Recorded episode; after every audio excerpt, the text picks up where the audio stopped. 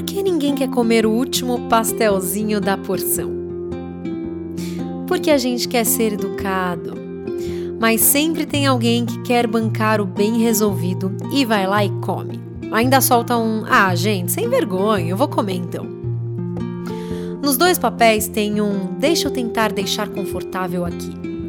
Tem vezes até que o pastelzinho sobra e vai para o lixo porque a sensação de comer o último para alguns é muito desconfortável, é desagradável. Parece que você não pensa em ninguém, não tem educação. E esse exemplo se parece com o que é na vida? Você consegue fazer alguma associação?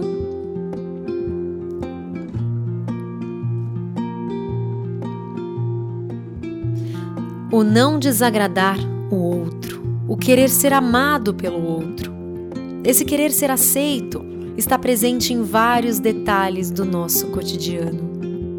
E nem todo mundo percebe a complexidade dos detalhes, nem todo mundo percebe a importância do que acontece nos detalhes.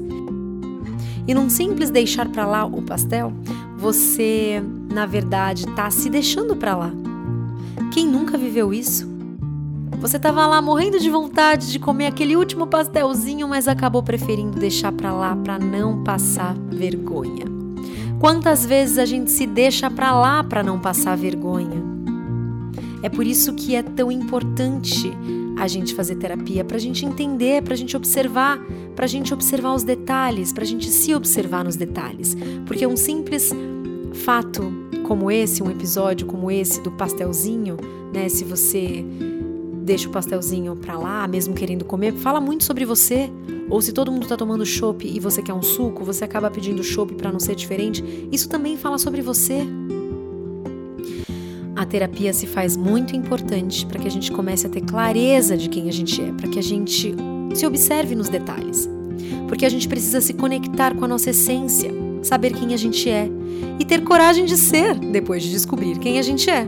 Porque não adianta só saber quem você é.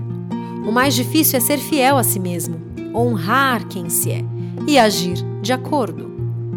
A felicidade existe aí. Isso é alinhamento, quando as suas atitudes estão alinhadas à sua essência. Bruna Pinheiro